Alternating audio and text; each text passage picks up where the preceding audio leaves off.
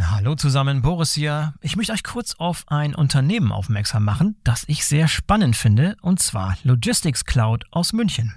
Spannend deshalb, weil Logistics Cloud ein neutrales Datennetzwerk für den Datenaustausch betreibt, das bereits 90 Prozent der weltweit tätigen Logistikunternehmen abdeckt. Und Leute, die die Logistics Cloud verwenden, sagen, man hat sofort das Gefühl, so sieht die transparente Supply Chain der Zukunft aus. Das ist natürlich eine gewagte Aussage, macht aber Sinn, wenn man sich anschaut, wie das Ganze tatsächlich funktioniert. Vereinfacht ausgedrückt kann man sich das so vorstellen, dass beliebig viele Shipper an das System von Logistics Cloud angebunden werden können, um Transportaufträge und Statusmeldungen an ebenso viele verbundene Logistikdienstleister zu übermitteln oder von diesen zu empfangen. Das hat zum Ziel, eine komplette Transparenz der Sendungsströme zu erreichen, wobei jede Sendung von mehreren Versendern zu mehreren Logistikdienstleistern verfolgt werden kann. Außerdem werden beliebig viele IoT-Provider an die Logistics Cloud angeschlossen, um Sendungsdaten mit IoT-Daten anzureichern und diese Rückmeldungen an die IT-Systeme der Kunden weiterzuleiten. Das neutrale Datenaustauschnetz der Logistics Cloud ist modular aufgebaut und somit maximal flexibel. Die Plug-and-Play-Lösungen lassen sich mit universeller Anbindung sowohl in bestehenden Lösungen als auch in neuen Anwendungen einfach einsetzen. So spart man natürlich viel Zeit, Geld und administrativen Aufwand. Bei Handel, Industrie, Logistikdienstleistern, Kurier, Express- und Paketdiensten und in der Fertigungsindustrie ist die Logistics Cloud schon im Einsatz. Mehr als 200 Versender, 150 Logistikdienstleister und 80 Fluggesellschaften nutzen sie bereits, um Sendungen in über 200 Ländern weltweit abzuwickeln. Steuerung und Automatisierung von Datenflüssen dürfte bei vielen von euch auch ein Thema sein. Deshalb solltet ihr euch unbedingt mal die Logistics Cloud angucken. Schaut am besten mal vorbei unter www.logistics.cloud www.logistics.cloud.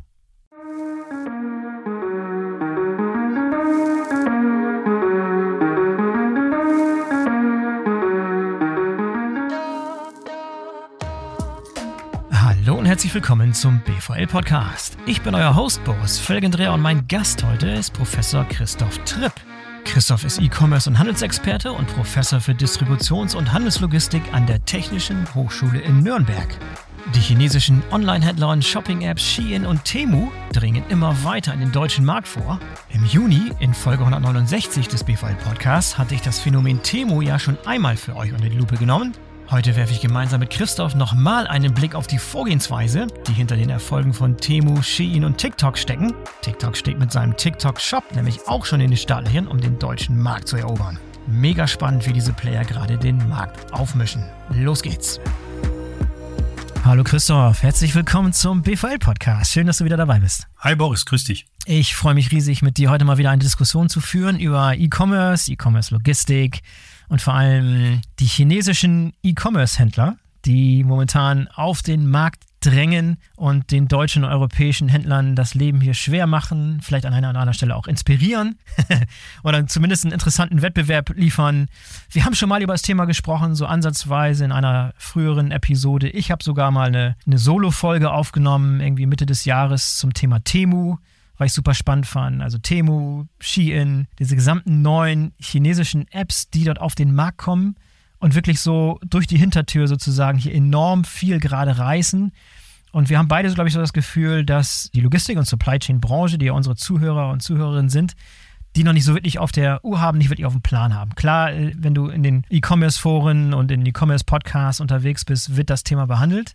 Aber bei uns in der Branche noch nicht wirklich. Und da ist nochmal interessant, wirklich aus deinem Mund nochmal zu hören. Du bist Experte auf diesem Thema, du beobachtest das ganz, ganz genau.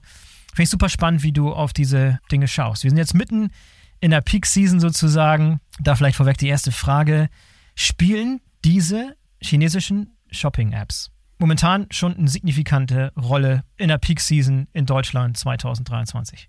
Ja, ich würde schon sagen, dass die ähm, eine große Rolle spielen. Ähm, du hast jetzt ein paar Beispiele genannt. Shein ist ja schon fast so ein bisschen äh, ähm, ja der der der gesettelte Kandidat unter den chinesischen ja. Shopping-Apps. Ähm, jetzt seit April äh, diesen Jahres ist ja Temu auch im deutschen Markt aktiv ähm, die natürlich schon äh, eine sehr große Rolle spielen. Also zumindest ist auch so das, was man eben ähm, aus der Branche heraus hört, dass die Sendungsmengen, die eben hier in Deutschland für Temo zugestellt werden, kontinuierlich anwachsen. Ähm, also von daher spielen die schon eine große Rolle. Und jetzt kommen neue Spieler möglicherweise dann im nächsten Jahr noch in den Markt rein. Ähm, wir haben alle von TikTok gehört und äh, dem Fulfillment bei TikTok in UK. Ähm, das wird sicherlich das nächste Thema werden. Also äh, chinesische Shopping-Apps äh, in ganz unterschiedlichen Bereichen mit sehr unterschiedlichen Geschäftsmodellen eben auch äh, kommen zunehmend in den Markt und ähm, man kann sie natürlich als Bedrohung wahrnehmen. Das ist immer die eine Seite. Man kann auf der anderen Seite aber auch überlegen, was machen die denn anders und äh, was kann man möglicherweise auch davon lernen. Ja, es ist momentan immer noch so, dass der Großteil der Kunden sich aus der Generation Z generiert oder ist da auch schon zu erkennen, dass sich der Kundenkreis da auch ein bisschen erweitert und nicht mehr so rein fokussiert auf junge Generation Z ist? Na, ich glaube, das äh, ist schon im Moment sind alles Geschäftsmodelle, auch äh, wenn man die Produkte anschaut, wenn man die Kundenansprache äh, anschaut, die sehr stark fokussiert sind eben auf, auf jüngere Menschen äh, auf die Generation Z und die Generation Alpha, die sozusagen dann danach kommt. Hm. Ähm, die sind natürlich erstmal im Fokus, ja, äh, überhaupt keine Frage, denn wir reden ja im Wesentlichen mal ähm, über ja über sehr stark ähm, Social Media initiierte äh, Verkäufe, ne, die natürlich äh, insbesondere ähm, ja die, die die jüngeren Generationen eben ansprechen. Auf der einen Seite, auf der anderen Seite halt preisgünstige Artikel ähm, Bekleidung und, und Non-Food-Artikel ohne Ende. Ähm, das heißt also, das sind natürlich zwei ganz wesentliche Merkmale, die man halt besonders der Generation Z zuschreibt. Also von daher ist das die Fokusgruppe. Aber ganz klar, in der jetzigen Zeit, ähm, in, in der die Leute halt noch viel genauer auf das schauen, was sie im Portemonnaie haben, äh, heißt es natürlich auch im Prinzip alle preisbewusste äh, äh, Käufer irgendwie erreichen zu können. Ähm, und insofern glaube ich, dass das nicht nur die Generation Z ist, ähm, man muss sich da eh von dieser Generation-Typologie, glaube ich, zunehmend verabschieden, sondern das sind einfach Käufer, die äh, sehr stark fokussiert sind auf ein sehr breites Angebot äh, auf der einen Seite und eben auf ein sehr preisgünstiges Angebot. Okay, du hast eben erwähnt, dass äh, Shein ja schon fast einer der etablierten älteren Player ist im Vergleich zu jüngeren, äh, die Temus dieser Welt beispielsweise. Lass uns vielleicht mal eins nach dem anderen gehen, auch per mhm. Branche. Vielleicht mhm. zuerst mal die Textil- und Bekleidungsbranche uns anschauen, denn die mhm. merkt wahrscheinlich schon am ehesten, das siehst du bei Zalando, äh, die momentan, das ist glaube ich das erste Mal in diesem Jahr seit Firmengründung Kunden verloren haben. Umsätze dort gehen zurück, äh, ist schwierig. Stationärer Handel, Modehandel ist sowieso schon seit langer Zeit in Deutschland ein Sorgenkind. Da gab es jetzt eine ganze schwere Welle nochmal an Insolvenzen. Jacko ist pleite gegangen, Haber, Hallhuber, Pick und Kloppenburg sowieso schon seit langem Pflegefall. Galeria Karstadt kannst du mal mit reinnehmen, aber da, da, ist schon eine Menge los. Ähm, auf der einen Seite die deutschen etablierten Händler sowohl stationär als auch die etablierten Online-Player wie Zalando und About You und solche. Äh, schau da mal rauf, wie die angreifbar werden momentan über diese neue Art und Weise, neue Zielgruppen anzusprechen. Alles das, was jemand wie Shein beispielsweise ausmacht. Also man spricht ja nicht äh, umsonst von Ultra Fast Fashion, ja, weil dahinter steht ja, dass, dass äh, so ein Unternehmen wie Shein äh, eben mehrere tausend neue Artikel täglich äh, eben für den Kunden verfügbar macht. Ja, da kann man sich jetzt drüber streiten, sind es 3000, 4000, 5000 oder 6000. Ähm, also mit einer ganz hohen Geschwindigkeit äh, offensichtlich Käuferpräferenzen analysiert ähm, und, und dann eben relativ schnell produzieren kann und in den Markt und für den Kunden verfügbar machen kann. Ja, das ist sicherlich ähm, das Besondere an dem Modell wenn du den Markt ansprichst, ähm, man geht im Moment davon aus, dass Shein schon, schon circa 20 Prozent des Fast Fashion Marktes weltweit mittlerweile abdeckt. Ja, das sind natürlich ähm, extreme Zahlen ne, mit einem Umsatzvolumen von, von ähm, fast 25 Milliarden äh, US-Dollar und mit dem Ziel, ähm, dass das echt äh, tough ist, äh, ungefähr dieses Umsatzvolumen innerhalb der nächsten zwei Jahre auch zu verdoppeln. Ja, das mhm. heißt dann, äh, wenn man, wenn man jetzt davon ausgehen würde, dass so Marken und Händler wie Inditex und H&M äh, quasi stagnieren würden auf ihrem Umsatzniveau, dann reden wir von einem Umsatz, der eben genau diesen beiden Marken dann entspricht. Ne? Wenn dieser Zielumsatz von, von 50, 55, 60 Milliarden Euro erreicht werden sollte. Also ähm, das ist schon sehr ernst zu nehmen. Da kommt also, oder da ist ein Spieler im Markt, der, der das Spiel nochmal ganz anders spielt und aufmischt äh, und eben auch eine bisschen andere Art und Weise der Kundenansprache hat, eben noch viel, viel stärker Social Media getrieben, Influencer getrieben. Und, äh, und, und das ist sicherlich ein Punkt, äh, den die anderen jetzt äh, so langsam lernen und erkannt haben, ne, dass eben dieses Thema äh, Social Media eine viel, viel größere Rolle in der Kundenansprache spricht. Ja, also von daher ähm, ja, das wird die, die von dir genannten Händler und auch den Fashionmarkt ähm, weiter erheblich unter Druck setzen. Ja, du hast eben schon mal von den Vorteilen gesprochen, die diese neuen Shopping-Apps haben, in Art und Weise, wie sie Daten analysieren, wie sie die Kunden ansprechen, wo sie sie finden dort, wo sie unterwegs sind, nicht da, wo sie shoppen, in den Social-Media-Kanälen und so weiter und so fort. Aber es wird auch immer wieder berichtet von solchen unfairen Vorteilen, die chinesische Händler gegenüber den europäischen Händlern haben.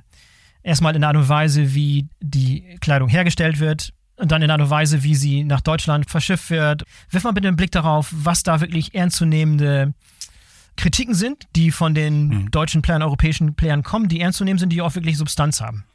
Das sind im Übrigen nicht nur die Vorwürfe, die äh, in Deutschland und Europa gemacht werden, sondern natürlich auch in den USA. Ne? Da hat Gerade das Thema viel, eigentlich ja, ja. Äh, viel, viel stärker auch schon an Bedeutung gewonnen und auch eine viel höhere politische Prominenz bekommen, ne? gerade was Shein anbetrifft. Ja. Ähm, da gibt's ja den sogenannten äh, Uyghur Forced Labor Prevention Act, jetzt auch schon seit 2021, der eben sagt, es dürfen keine Produkte verkauft werden, in denen eben äh, Baumwolle verarbeitet wurde äh, aus dem Uigurengebiet in China. Ne? Das sind diese äh, Themen, mit denen sich äh, Shein im Moment konfrontiert sieht im, im US-amerikanischen Markt. Ne? Plant ja dort auch einen Börsengang. Ähm, also von daher steht das Unternehmen damit jetzt nochmal viel stärker so im, im, im Mittelpunkt. Ne? Also das ist sozusagen eine Diskussion, die wir eigentlich äh, schon, schon kennen und die Shein, äh, natürlich auch kennt. Ähm, klar, das Thema Zwangsarbeit äh, kommt auch im Übrigen sehr stark in, ähm, in in den USA auf die Agenda, so langsam auch in Europa auf die Agenda. Ähm, also das sind natürlich alles Themen, die sind schon sehr, sehr ernst zu nehmen. Ne? Also da, ähm, sag mal, ist, ist schon irgendwo ein Thema da, das Shein jetzt lösen muss. Die Produktionsbedingungen ansonsten, ähm, also ich sag mal, die, die, die, die Unzahl äh, oder Vielzahl, vielleicht besser formuliert, an an, an kleineren Produktionswerkstätten und ähnlichem, das kennen wir natürlich äh, generell aus dem Fashionhandel und vor allen Dingen aus dem Fast-Fashion-Handel auch von anderen, ja. Also insofern das ist jetzt vielleicht nicht zwingend etwas, was man, was jetzt äh, Shein exklusiv gebucht hat. Ja. Zur Logistik ist vielleicht nochmal zu sagen, ähm, dass äh, natürlich da jetzt mittlerweile ein Unterschied besteht, denn Shein arbeitet ja sehr stark dran, jetzt mittlerweile ähm, die Lieferketten auch zu diversifizieren. Also sie, sie bauen äh, Lieferanten auf in Indien, in Brasilien, in der Türkei, in Mexiko, äh, versuchen also ein Stück weit näher in die Absatzmärkte reinzugehen, vor allen Dingen auch näher in die Freihandelsabkommen reinzugehen. Das ist sicherlich ein ganz, ganz wesentliches Ziel, auch ein geopolitisches äh, Ziel, ein strategisches Ziel eben auch. Ähm, denn bislang ist natürlich so, wenn die Ware in Asien produziert wird, dann wurde sie per Luftfracht ähm, im überwiegenden Fall direkt in die Märkte verbracht. Und da habe ich natürlich äh, erstens Zollregeln und zweitens Einfuhrumsatzsteuer im Normalfall. Ne? In in den USA ist die, die Zollgrenze liegt bei 800 Dollar. In Europa liegt sie bei 150 Euro. Das heißt, ähm, dass ich also sozusagen Warenwerte, die eben in diese Region verschickt werden, dann entsprechend ab einem bestimmten Warenwert ähm, eben verzollen muss. Und ähm, dann kommt dahinter vielleicht noch ein Thema, auf das du sozusagen indirekt angesprochen hast. Das ist natürlich dann, wer, wer macht den Versand und die Distribution dann in den jeweiligen Ländern. Das sind im überwiegenden Fall natürlich die Logistikdienstleister, die CAP-Dienstleister ähm, eben auch in Deutschland, alle die, die wir kennen. Und, und da ist das Thema natürlich immer hochgekocht, auch in der Branche. Ähm, die werden jetzt begünstigt durch den Weltpostvertrag. Ja, also das ist ja auch so ein, so ein Konstrukt, wo die wenigsten sich bisher richtig damit beschäftigt haben. Ja, erklär mal bitte, das wäre nochmal wichtig. Das ist, äh, glaube ich, für, für viele auch neu. Ja, ja mache ich gerne. Also das, der, der Weltpostvertrag, äh, ähm, der, den gibt es eigentlich schon ganz lange. Den gibt es schon seit dem 19. Jahrhundert. Ja. Da haben sich also irgendwann äh, ganz viele Länder zusammengeschlossen. Äh, das sind über 190 Länder, ich glaube 192 Länder, die, die quasi als, als eine Sonderorganisation der, der Vereinten Nationen fungieren. Das ist sozusagen der allgemeine Postverein. Und dort wird quasi geregelt, ähm, der hat die Aufgabe, eben weltweite Postdienste quasi äh, zu standardisieren und sicherzustellen zwischen den Ländern, damit eben die Länder und die Organisationen, die Dienstleister nicht alle bilaterale Verträge verhandeln müssen. Mhm. Und äh, unter anderem, also Leistungen und Kosten werden festgelegt, beziehungsweise Preise. Ähm, und unter anderem werden eben Verrechnungssätze äh, für Brief- und Paketpost dort ähm, festgelegt, bis zu einem Gewicht von zwei Kilogramm. Ja, das ist mhm. ganz wichtig. Mhm. Und es gibt jeweils eben einen ähm, ähm, entsprechenden Dienstleister. Und das ist üblicherweise die, die ehemalige oder immer noch vorhandene Staatspostgesellschaft in dem jeweiligen Land, die sozusagen unter diesen Weltpostvertrag äh, fällt. Und das ist in Deutschland die DHL Group, ähm, die ähm, ja und die sozusagen eben jetzt damit konfrontiert wurde, auch mit mehreren Anfragen. Was heißt es jetzt? Stellt ihr jetzt diese Sendungen eben für Händler aus China, die lange Zeit als Entwicklungsland galten im Weltpostvertrag, stellt ihr die jetzt zu extrem günstigen Konditionen zu, beziehungsweise müsst ihr die zu sehr günstigen Konditionen äh, mhm. zustellen. Und äh, ähm, das Thema, also nach allem, was man da jetzt weiß, ähm, ist es nicht mehr so. Also es gab ähm, eine Initiative schon 2019, also schon vor einigen Jahren, ähm, durch die Länder, durch einige führende Länder im Weltpostvertrag, die gesagt haben, das kann ja nicht sein. Also allen voran die USA, aber auch Europa. Ähm, ähm, dass wir also hier chinesische Händler, die dann bei uns verkaufen, äh, sozusagen begünstigen. Ja, also die haben jetzt auch noch mhm. günstige Konditionen für die Zustellung von Paketsendungen. Äh, und das war einer der wenigen Punkte, die Herr Trump tatsächlich positiv angestoßen hat. Er hat gesagt, das geht gar nicht. Ja. Ähm, und jetzt haben wir also ähm, seit einigen Jahren eben Regelungen, die diesen Paketdienstleistern in den annehmenden Ländern eben eine Möglichkeit bieten, bis zu einer gewissen Deckelung. Ähm, man sagt 70 Prozent äh, äh, sozusagen des marktüblichen Preises bis zu diesem Niveau die Preise eben verrechnen zu können, auch an chinesische Händler. Und ähm, das heißt also de facto, und das ist auch das, was die, die DHL Group auch sagt und das, was auch andere Paketdienstleister, Private im Markt sagen, de facto werden die chinesischen Händler nicht mehr bevorteilt. Ja. Also das Thema ist, ist glaube ich, quasi vom Tisch, können wir sagen. Ähm, die zahlen also typischerweise normale Zustellkonditionen, abhängig von Menge und Größe und äh, Gewicht und allem, was eben äh, dann bei der Paketkalkulation eben dazukommt. Ja.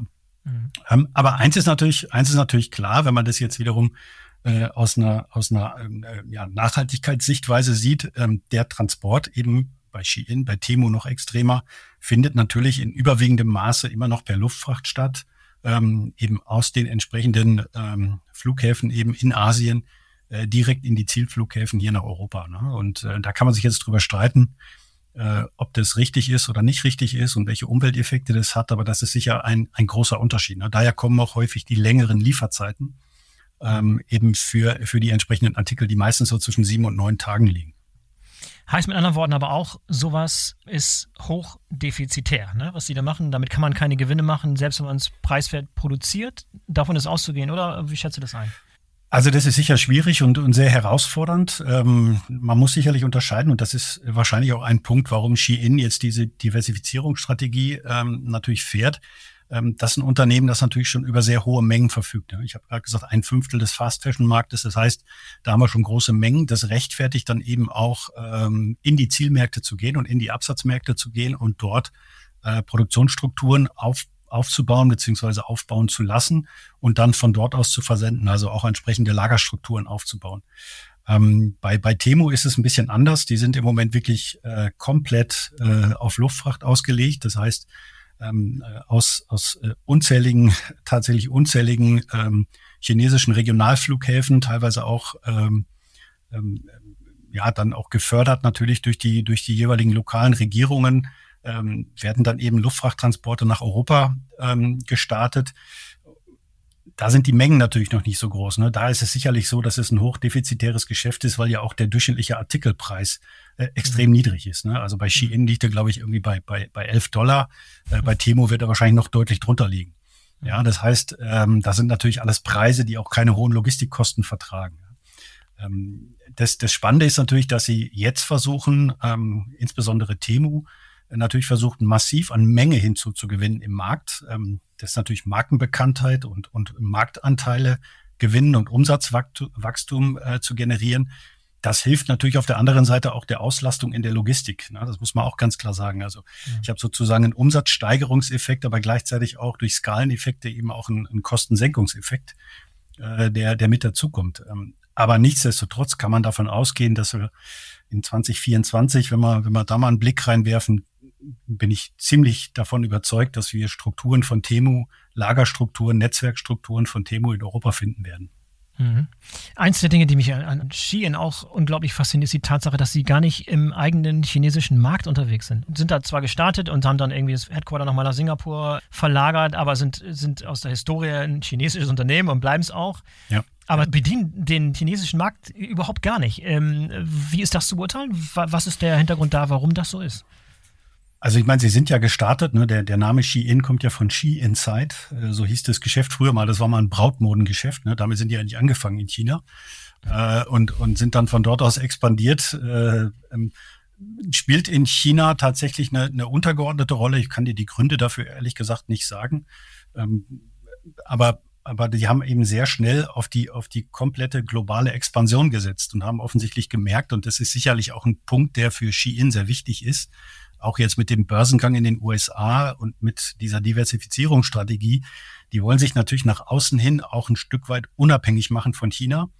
äh, und auch sozusagen von dem Label China, weil sie natürlich gemerkt haben, dass das in gewissen Märkten, insbesondere in USA und auch in Europa, ja vielleicht nicht unbedingt positiv fürs Geschäft ist. Ne? Ähm, und und ähm, von daher natürlich eine, eine sehr clevere Strategie, könnte man sagen. Ähm, möglicherweise werden wir dann irgendwann auch mal Shein in China haben, das weiß ich nicht. Ähm, aber so, so würde ich es interpretieren. Ne? Bei, bei Temu ist es wieder völlig anders. Ähm, deswegen muss man das auch, auch glaube ich, voneinander unterscheiden und auch bei TikTok. Ähm, bei Temu steht ja die äh, PDD dahinter, Pinduoduo. Das ist eine äh, ja, bekannte Verkaufsplattform in China, ähm, sehr erfolgreich, die eben jetzt über mehrere Tochtergesellschaften äh, dann eben auch in die einzelnen Märkte expandiert sind. Und, und äh, da ist es, wie gesagt, tatsächlich so, dass das eine Marke ist, die auch ähm, ja in China eine extrem hohe Relevanz hat und die quasi ja, diesen Nukleus China genutzt hat, um jetzt den nächsten Schritt zu gehen. Und auch noch mehr eine Plattform, als es Shein ist. Shein, hast du vorhin betont, ist angefangen ja, als, ja. als Produzent und Händler der eigenen Waren, mit den eigenen Marken, mit der Shein-Marke sozusagen, öffnet sich aber langsam und macht diese Transformation Richtung Plattform, will sich öffnen und will dazu sagen, auch genau. wahrscheinlich über Mode hinausgehen. Ist das auch der Plan?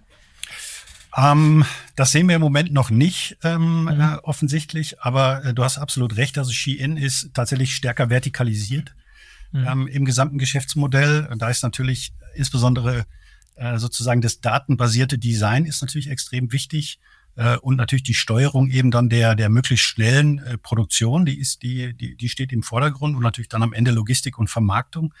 Ähm, bei Temo ist es eine reine Handelsplattform, das heißt, da hängen ein paar tausend äh, chinesische Lieferanten dran.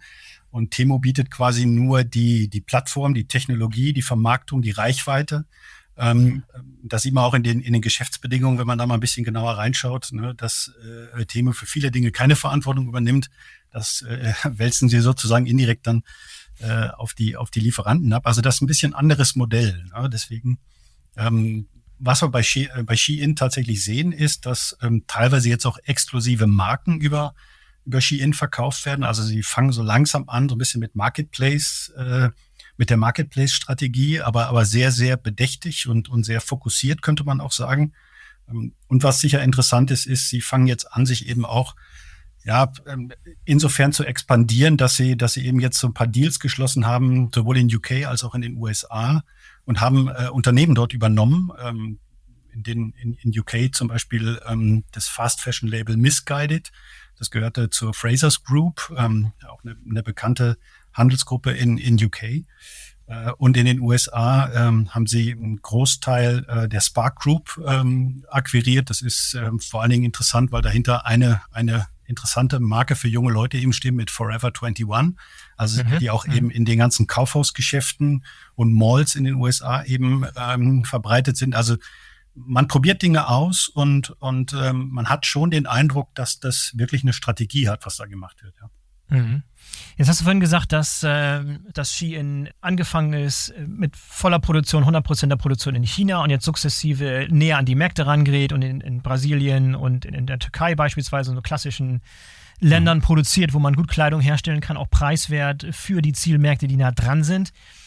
Wie würde das funktionieren im Fall von Temu? Denn es gibt ja nicht so unmittelbar ein Ersatz für Produktionsstätten, wie sie in China beispielsweise gang und gäbe sind, wo diese Art von Waren hergestellt werden, diese Low-Cost-Items. Ja. Ja.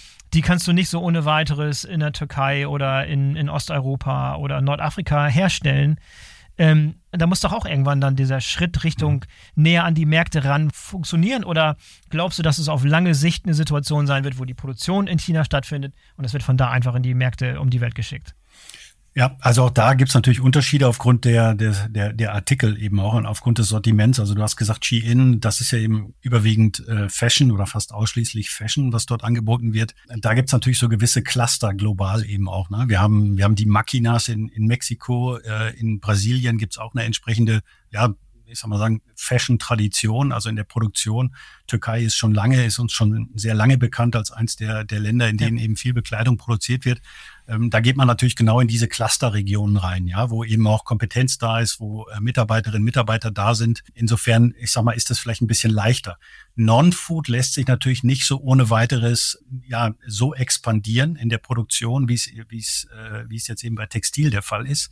Ähm, bei Shein, und das ist sicher der, der Unterschied auch zu Temu, ist der Schritt ja, äh, ich sag mal, ganz klar gewesen, dass ich in diese Absatzmärkte reingehe. Bei Temu erwarte ich das nur insofern, als dass sie tatsächlich äh, Logistikkapazitäten aufbauen werden, zunehmend äh, in einzelnen Ländern. Das heißt, das ist das, was ich vorhin äh, auch, auch angedeutet habe, dass ich davon ausgehe, dass wir in den nächsten ein, zwei Jahren, ähm, wenn wir davon ausgehen können, dass die Mengen sich entsprechend entwickeln und man kann sicher davon ausgehen, dass wir im nächsten Jahr in Deutschland circa 150, 200 Millionen Temu-Sendungen haben werden, dass es dann irgendwann äh, eben auch Sinn macht, auch wirtschaftlich den nächsten Schritt Sinn macht, äh, eben auch Lagerkapazitäten aufzubauen in den einzelnen Märkten äh, und dann zumindest, sag ich mal, die, die Schnelldreher und Topseller-Artikel dann eben auch innerhalb kurzer Lieferzeit für den Kunden verfügbar machen kann. Das, ich meine, das zweite Thema, was dazu kommt, ist natürlich das Retourenthema, äh, was im Onlinehandel äh, immer ein, ein großes Problem ist oder eine große Herausforderung ist. Da wissen wir eigentlich im Moment relativ wenig. Man kann sich erschließen, äh, so an dem, ähm, in dem einen oder aus dem einen oder anderen Gespräch, dass die Großteil der Retouren vermutlich vernichtet werden, weil es natürlich einfach viel zu günstige Produkte sind, dass eben diesen, diesen aufwendigen Retourenprozess wirtschaftlich halbwegs irgendwie äh, vertragen könnte. Also ähm, das ist anders. Ne? Das eine ist wirklich Produktion und Expansion mit, mit Produktionskapazitäten, ähm, eigene oder mit Lieferanten. Das andere ist tatsächlich äh, Aufbau von, von Logistiknetzwerk. Ähm, das, das äh, glaube ich, ist zu erwarten, ja. Ja, und glaubst du, wenn sich der, dieser Ausbau vollzieht, dass Deutschland einer der ersten Märkte sind, wo solche Logistikkapazitäten aufgebaut werden können? Und wie können die aussehen? Wie würde man vorgehen, Schritt für Schritt? Was würde man als erstes brauchen, als nächstes? Wie würde man, wenn, wenn, wenn du in der entscheidenden Rolle wärst, wie würdest du vorgehen, wenn du in Deutschland da Fuß fassen müsstest auf der Logistikseite? Also zunächst einmal muss man sagen, wenn man auf Europa schaut, äh, dann, dann gibt es natürlich drei Märkte, die sich sofort anbieten, äh, rein mengenmäßig. Das ist Deutschland, Frankreich und UK. Das sind einfach die die drei größten Märkte, ne? weil ähm, sag mal, B2C-Geschäft ist da, wo Menschen sind und da leben einfach die meisten Menschen in Europa. Ähm, also insofern ist das, werden das die Zielmärkte sein. Ähm, wie würde ich vorgehen? Naja, also das ist, ist ja letztendlich so wie bei jedem äh, Fulfillment-Geschäft, das eben ein großer Händler dann eben auch an, an entweder selbst betreibt oder mit Dienstleistern macht. Ähm, du brauchst halt eine entsprechend, äh, entsprechende Immobilie, du brauchst äh, Fulfillment-Kompetenz.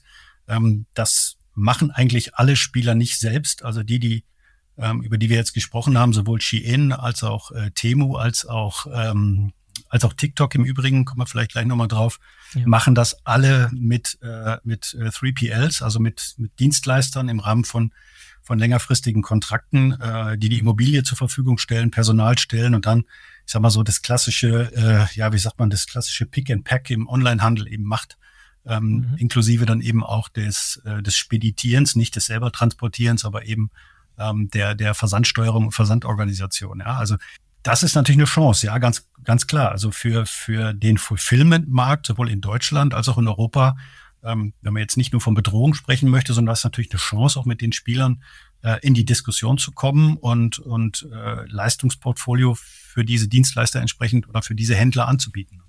Ja, und in Bezug auf wie die Waren nach Europa kommen, ist da abzusehen, dass es also auch wirklich auf lange Zeit immer Luftfracht bleiben wird? Oder siehst du auch eine, das ist vielleicht abhängig von Produkten, ne, vom Portfolio wahrscheinlich und von den Mengen auch? Von den Mengen. Also das wird definitiv von den Mengen abhängen, Boris. Ähm, das ist, äh, mein, das ist unsere wesentliche Stellgröße in der Logistik sind Mengen. Also von daher wird es davon abhängig sein, wie der weitere Erfolg ähm, eben von, wenn wir jetzt bei, bei Temu bleiben, von Temu in Europa bleiben wird äh, oder sich entwickeln wird. Ähm, und, und ich, wie gesagt, ich gehe davon aus, dass, ähm, dass, die, dass die Mengen jetzt schon in 2023 deutlich höher sind, als viele gedacht haben und 2024 nochmal deutlich steigen werden. Und, und ich sag mal, dann kommen wir irgendwann an so einen Punkt, wo das eben auch Sinn macht. Und wir dürfen nicht vergessen, äh, Logistikressourcen im jeweiligen Markt äh, würden ja auch für den Endkunden bedeuten, dass sich die Lieferzeiten deutlich verkürzen. Ne? Das ist ja ein Thema, über das wir in den letzten Jahren immer wieder gesprochen haben. Und das ist im Moment natürlich ein großer Nachteil aller dieser Spieler,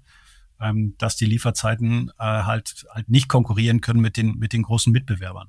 Ja, worauf ich hinaus wollte, war, dass das irgendwann der Punkt gekommen sein wird, wo auf Seefracht beispielsweise gesetzt wird, in dem Moment, wo ich Lager hier in Europa habe, genau. wo ich dann die, diese Schnelldreher beispielsweise oder Dinge, wo ich weiß, sie sind nicht zeitsensitiv, das sind keine Saisonartikel, das sind keine Modeartikel, das ist ein Temu Schraubenzieher Set, was weiß ich, sowas Nagel, ja, Nagelfallen, Lagerfallen Set, dann ähm, lassen sie auch die Transportkosten nochmal um einiges drücken wahrscheinlich, ne? Genau, also das ist dann die, die logische Konsequenz irgendwann, ne, dass man äh, eben mit eigenen Warehouses vor Ort äh, geht man ja, ich sag mal, in, im, geht man ja von dem ursprünglichen Modell ein Stück weit weg und, und nähert sich dem, dem, sag mal, dem klassischen Handelsmodell eben auch an. Und dann würde das eben auch nach sich ziehen, dass wir sicherlich einen, Teil der Mengen eben auch äh, von der Luftfracht auf die Seefracht verlagern. Ja, wir haben jetzt viel über B2C gesprochen. Ich möchte im Laufe des Gesprächs nochmal auf B2B kommen. Bevor wir da aber dahin gehen, nochmal Richtung ähm, Fulfillment bei TikTok. Das hast du vorhin schon mal erwähnt. Mhm. Super, super yeah. spannend. Äh, TikTok kennen wir inzwischen alle.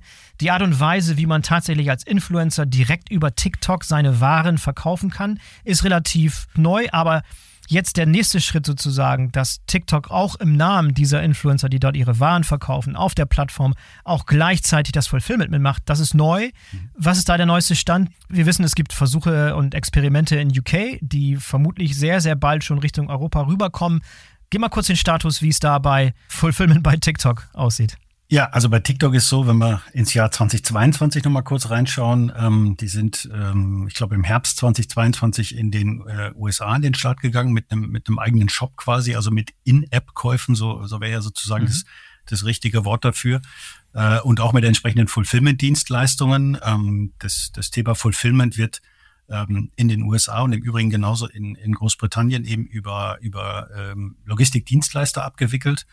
Ähm, in den, in den USA gibt es ähm, ja, unter, unterschiedliche Anbieter, die da immer wieder genannt werden.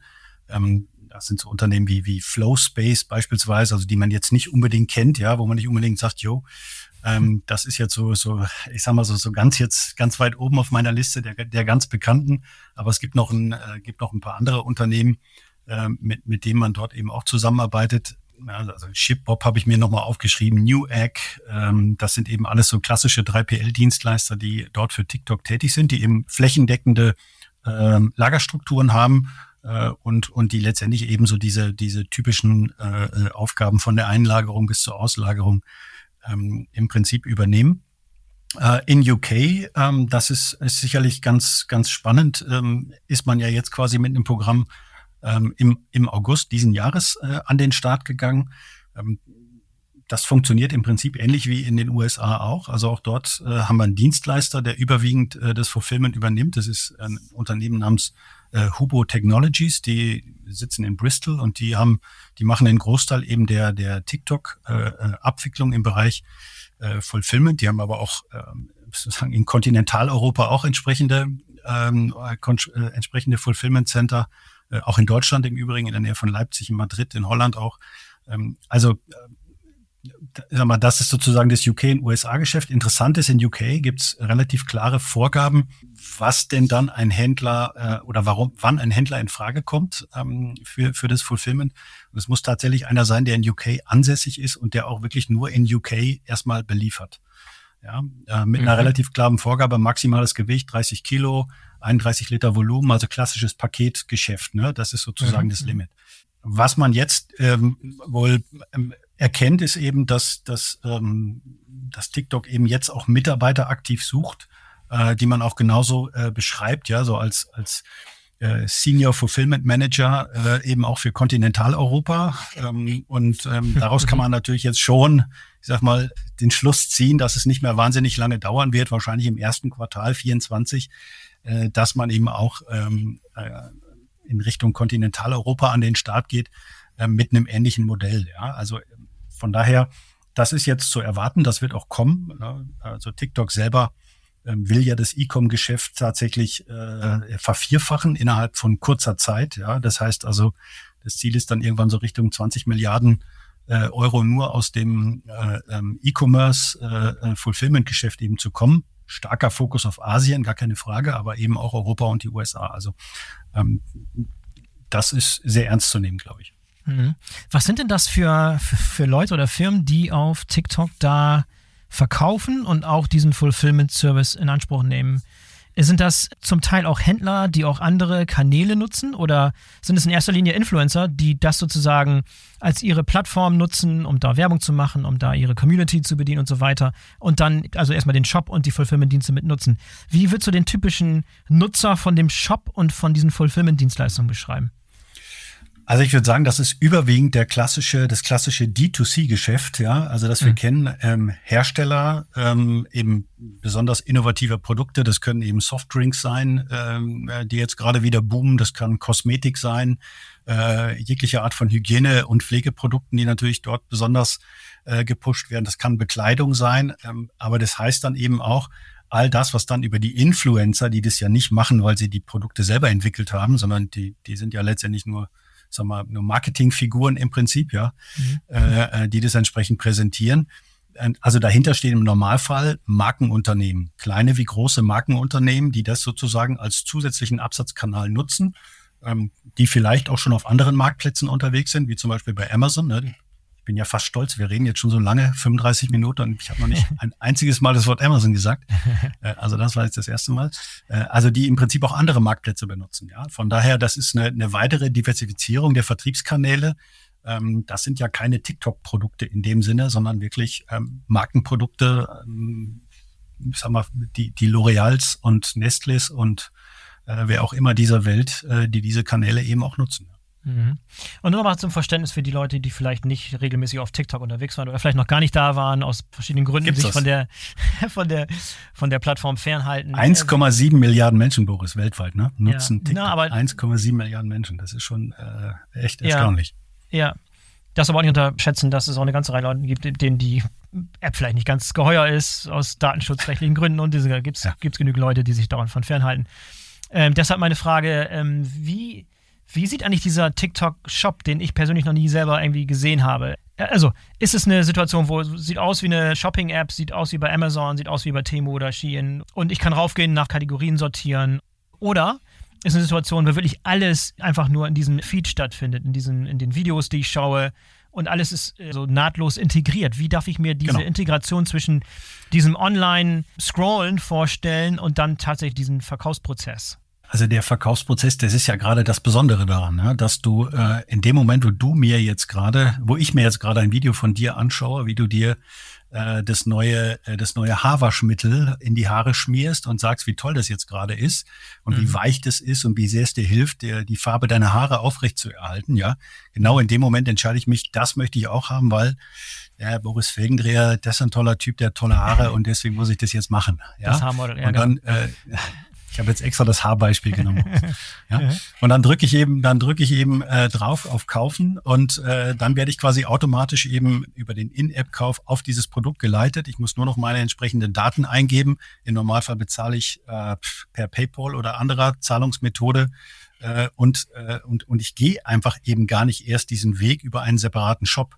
Ja, mhm. weil ähm, das ist ja gar nicht notwendig. Das ist ja gerade diese, diese Bedarfsweckung heißt ja, ich ja. möchte auch, äh, als Shop will ich ja auch, dass der Kunde eine schnelle Entscheidung trifft und dass er die auch nicht wieder revidiert. Ja. in dem Moment muss ich sofort die Möglichkeit haben. Das heißt, ich brauche einen wirklich seamless Prozess, also sehr stark integriertes System, das mich im Prinzip sofort ähm, äh, auf das Bezahlsystem leitet und eigentlich innerhalb von kürzester Zeit ähm, diesen gesamten ähm, Kaufprozess eben auch, auch äh, äh abwickeln. Ne? Das ist natürlich der Hauptfokus, ja, weil Bedarfsweckung ist ja, ist ja sozusagen in der Psychologie des Menschen äh, am besten auch noch zu sagen, es ist knapp das Produkt. So kennen wir das ja auch Temu äh, beispielsweise auch. Und wenn du jetzt kaufst, dann bekommst du noch zehn Prozent Discount. Also bitte jetzt sofort drücken. Also möglichst schnell diese Kaufentscheidung zu treffen. Und ähm, bloß keinen separaten Shop aufbauen ähm, mit allen Funktionalitäten, die wir da kennen. Ähm, das kann ergänzend natürlich ein Instrument sein, aber die In-App-Käufe das ist das, ähm, worauf TikTok natürlich massiv setzt. Das war das Ganze auch so clever. Ne? Ich gehe da nicht hin, um zu kaufen, sondern ich werde inspiriert und dann lass mich mitreißen sozusagen. Nochmal als Vergleich dazu Temu, wo ich ja bewusst reingehen muss, weil ich mich inspirieren lassen will in Bezug auf Produkte. Das heißt, ich gucke da keine Ganz Videos. Klar. Ich habe da kein Netzwerk, ich bin da kein Influencer, sondern das ist einfach, das ist eher eine Shopping-App, während der, der ganze Prozess und das, das Kaufen auf TikTok natürlich sehr, sehr clever ins Ganze integriert ist. Ne? Also der, der Logistiker würde natürlich sofort die Hände über den Kopf zusammenschlagen, weil er genau weiß, was dann am Ende im Lager auf ihn zukommt. Äh, das heißt natürlich unglaublich starke produktspezifische, artikelspezifische Schwankungen. Ja, denn ja. wenn da gerade ein Produkt besonders stark von einem Influencer beworben worden ist, dann heißt es, du hast eben in kürzester Zeit eine Vielzahl von Bestellungen nur für dieses Produkt und nur für diesen Artikel und danach geht die Kurve in den Keller und dann äh, gibt's ein neues, cooles Influencer-Video und dann steigt plötzlich der Abverkauf wieder an. Also das heißt natürlich im Lager eine unglaublich starke Volatilität in der Auslastung. äh, durch eine, eine sehr schwankende Nachfrage. Ja, aber du hast ja vorhin gesagt, äh, dass die, die Magie äh, von solchen Plattformen ja auch darin liegt, mit solchen Daten sowas vorherzusagen und KI zu nutzen und wirklich solche, solche Dinge auszugleichen, Klar. beziehungsweise nicht überrascht zu werden von solchen Entwicklungen, wie es vielleicht in der Vergangenheit mal der Fall war, auch gerade im stationären Handel, wo du gar keine Daten hast, sondern da ist sowas noch verhältnismäßig vorhersehbar und man kann mit solchen Schwankungen besser umgehen, richtig?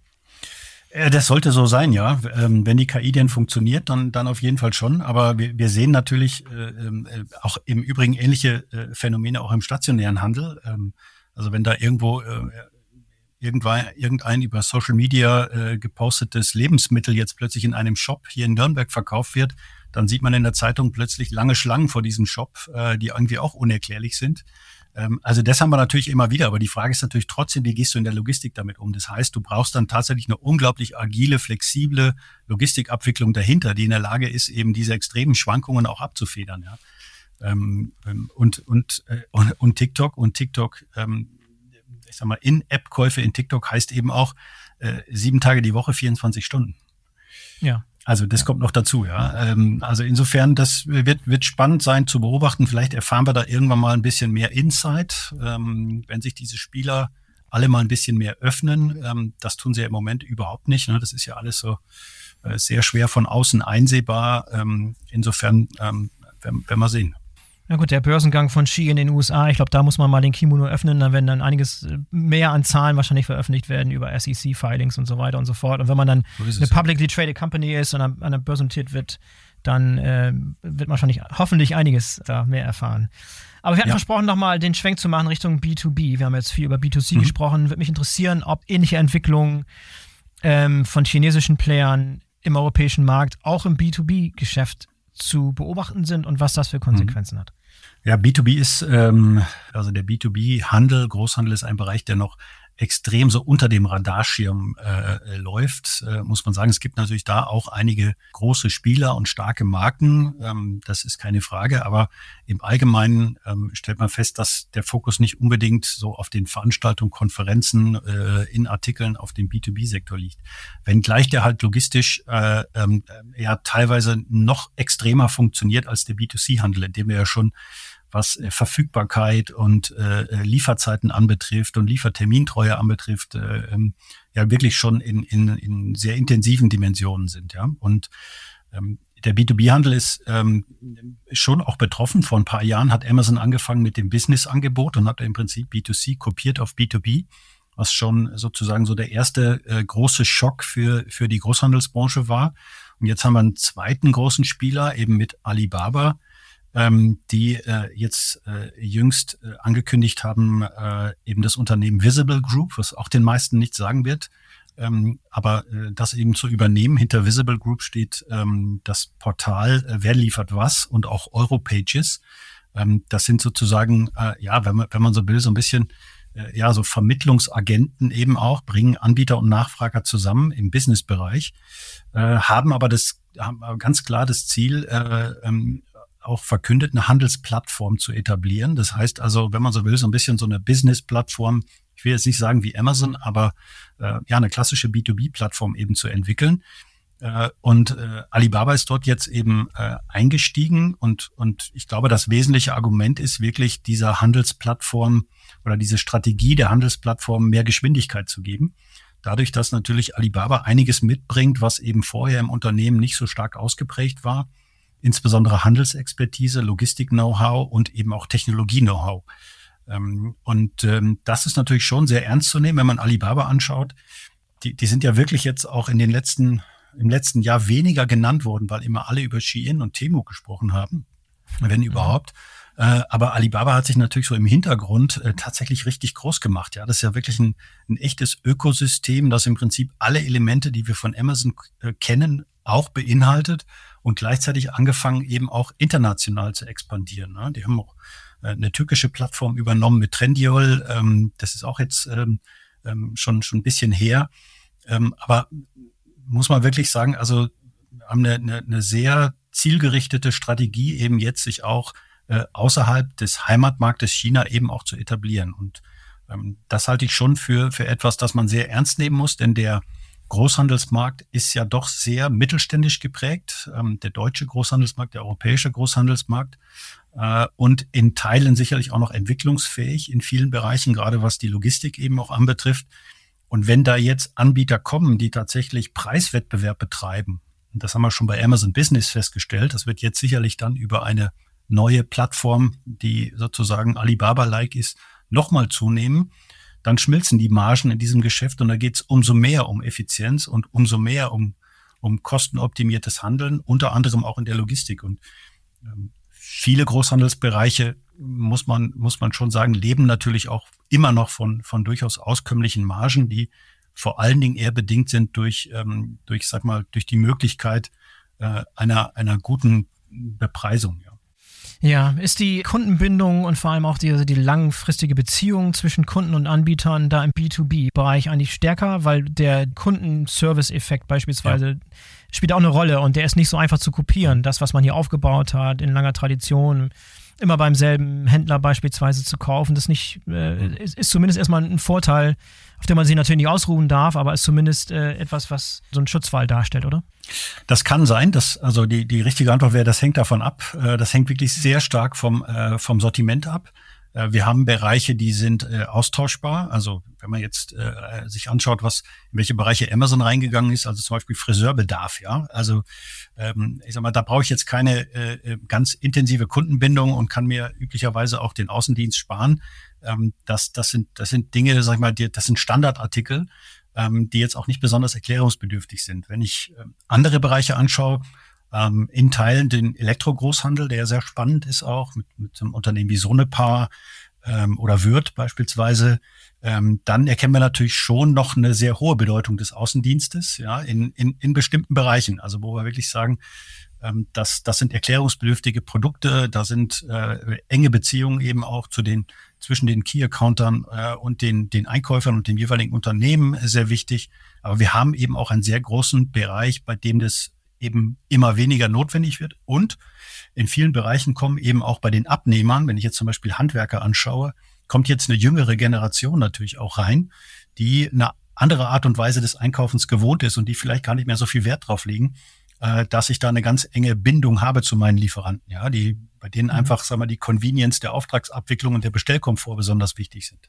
Mhm. Deswegen sage ich, die stoßen natürlich jetzt nicht in die ganz spezifischen Bereiche rein, sondern gehen eher in die Breite. Die sind nicht branchenspezifisch, die sind branchenunabhängig, greifen aber damit natürlich schon einen, ja, einen großen Bereich des Großhandels ab, der vom Umsatzvolumen her ungefähr doppelt so groß ist wie der Einzelhandel ähm, in Deutschland. Ja, also von daher, das ist schon ähm, eine spannende Entwicklung und das wird dann wieder den ein oder anderen Großhändler äh, sicherlich treffen, wenn da Wettbewerb kommt, dann heißt es eben auch ganz verstärkt Preiswettbewerb. Und auch hier ist natürlich wieder, die brauchen möglichst schnell viel Menge, ja, damit äh, das Modell natürlich dann äh, Skaleneffekte hebt. Und ähm, also insofern glaube ich schon, dass es starke Auswirkungen haben wird. Mhm. Gibt es noch irgendwelche wichtigen Aspekte, die wir jetzt vergessen haben in Bezug auf die chinesischen Apps und Händler, die in den europäischen Markt drängen? Irgendwas Wichtiges, was wir vergessen haben, bevor wir nochmal so eine Art Fazit ziehen können gleich? Ich glaube, wichtige Aspekte vergessen. Es gibt viel dazu wahrscheinlich zu sagen. Ähm, ich würde vielleicht nur noch mal einen Punkt äh, hervorheben, weil ähm, all diese Apps, also vor allen Dingen jetzt ja auch Shein ähm, und, und Temo und auch TikTok, die leben natürlich von, von einem ganz wichtigen Trend und das ist das ganze Thema Live-Shopping. Ja, also das ist so ein bisschen, wie soll man sagen, das ist so ein bisschen das TV-Shopping, was wir schon kennen. Ne? Sieben Tage, 24 Stunden rund um die Uhr. Jetzt sage ich es mal ganz despektierlich, nur ein bisschen moderner. Ja, äh, und, und zielgruppengerechter. Und, und man merkt natürlich schon, dass dieses Thema in Europa noch nicht so stark angekommen ist wie in China beispielsweise. Ähm, in China gibt's ja wunderschöne Beispiele. Ich weiß nicht, ob du die Stadt ähm, äh, Linji kennst. Ne? Das ist so eine bezirksfreie Stadt äh, äh im, im Nordosten Chinas. Ähm, 11 Millionen Einwohner. Ja, und wenn man sich einfach die Fakten mal anschaut, das ist wirklich beeindruckend das ist echt ein Hotspot im Livestreaming, ja, ähm, wo man erkennt, so welche Bedeutung dieses Thema Live-Shopping hat gibt auch diesen Begriff Linji Trade City. Äh, finde ich, finde ich sehr schön.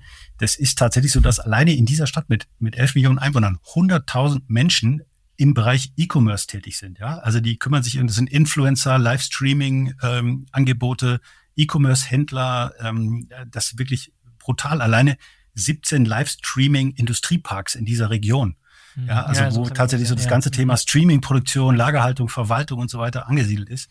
Ähm, also das Gefährliche daran ist eben, ähm, und das würde ich vielleicht nur noch mal hervorheben, man kann natürlich von außen ähm, ganz schwer sagen, was ist davon wirklich fairer Wettbewerb und was nicht, weil du letztendlich keinen Einblick hast, was davon ist wirklich politisch unterstützt und auch politisch gewollt. Ähm, eben und, und wo, wo steht der politische Plan dahinter und was ist wirklich dann am Ende ja, ist sozusagen die echte Wettbewerbsfähigkeit eines solchen Unternehmens. Und, und das macht den Umgang natürlich mit diesen, mit diesen Spielern äh, und die Greifbarkeit eben auch so, so herausfordernd für uns alle. Ja.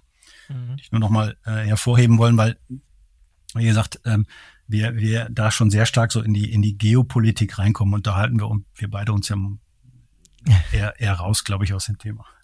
Ja, ist denn zu erkennen, dass die europäische Branche, also Händler, E-Commerce-Händler, aber auch stationärer Handel, in irgendeiner Weise reagieren, in irgendeiner Weise äh, jetzt die Herausforderungen erkennen, annehmen, neue Dinge probieren, Gegenmaßnahmen ergreifen. Was ist zu erkennen an Reaktionen auf das, was du jetzt beschreibst, was ja schon, schon ganz umfangreich ist und was vor allem auch äh, mhm. richtig Fahrt gerade aufnimmt? Äh, darauf muss man reagieren. Wie reagieren momentan die betroffenen Händler in Europa? Also ich habe ich hab eher den Eindruck, dass es äh, ähm, eher so ein bisschen die, die Mentalität bei den meisten ist, ja, warten wir mal ab und schauen wir mal, äh, ob das was wird. Ähm, also eher so ein bisschen äh, eher aussitzen als, als äh, überlegen, was man daraus lernen kann. Mhm. Und ähm, das ist, glaube ich, nicht der richtige Weg. Ähm, denn, denn wenn man sich, du hast vorhin die Generation Z angesprochen, mit der habe ich ja tagtäglich zu tun. Also diejenigen, die, die irgendwo zwischen 95 und 2012, manche sagen auch bis 2015 geboren sind, die sind natürlich extrem stark gewöhnt, eben genau mit diesen Plattformen da noch umzugehen. Ja, mit, mit TikTok, ähm, die sind Shein-Einkäufe gewöhnt, die sind diese Abwechslung, diese Produktvielfalt, geringe Preise und so weiter gewohnt. Äh, das sind alleine in Deutschland 12 Millionen Menschen und, und äh, das heißt 14 Prozent der Bevölkerung bedeutet auch, dass die 2025 nach allen Hochrechnungen die größte Konsumenten- und erwerbstätigen Gruppe sind.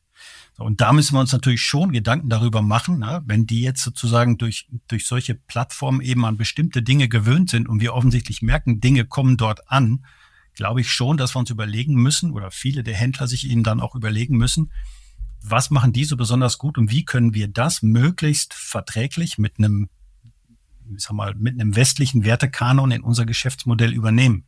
Ähm, da gibt's natürlich Ansätze, also ähm, ich denke, da gibt's einige Händler, die sicherlich daran auch arbeiten. Otto ist so ein Beispiel, was ich immer sehr prägnant finde. Die versuchen sozusagen dieses Spannungsfeld eben auch entsprechend zu überbrücken, ne, mit einem entsprechenden Wertekanon auch dabei, äh, mit einem gleichzeitigen Fokus drauf. Aber, aber das passiert mir in der Breite noch zu wenig. Bist du selber aktiver Temu-Kunde beispielsweise? Tatsächlich nicht. Also ich habe natürlich meine, meine Testerfahrungen auch äh, hinter mir. Ähm, ich habe äh, schon auch, ach, das hört sich jetzt so ein bisschen oberlehrerhaft an, also, aber ich habe das Thema, was ich ja jetzt schon so äh, einige Zeit mit mir rumtrage, habe ich natürlich schon zum Anlass genommen, äh, auch mal zu versuchen, mit meinen beiden Gen äh, äh, Z-Kindern äh, darüber zu diskutieren, ja, über das Thema ähm, äh, Nachhaltigkeit und ähm, ähm, das Thema Datensicherheit, ne, weil schaut ihr eigentlich drauf, wenn ihr eine App installiert, äh, Zugriff auf Kamera, Zugriff auf Mikro, Zugriff auf Kontakte, Zugriff auf Fotos, äh, macht ihr euch da Gedanken drüber über solche Dinge? Ähm, also äh, auch als Elternteil kann man das eine oder andere mitnehmen, aber ich bin kein aktiver äh, Temo-Kunde, also da ähm, habe ich bisher eher von abgesehen. Ja. Super, Christoph, super, super spannend. Ich sehe, unsere Zeit ist leider schon wieder um. Äh, immer wieder sehr, sehr interessant mit dir über diese Dinge zu sprechen. Du bist da sehr, sehr eng dran am Puls der Zeit sozusagen. Vielen Dank für dieses Update. Ich hoffe, der ein oder andere Zuhörer und die eine oder andere Zuhörerin hat hier einiges an interessanten Insights und Denkanstößen mit rausgenommen.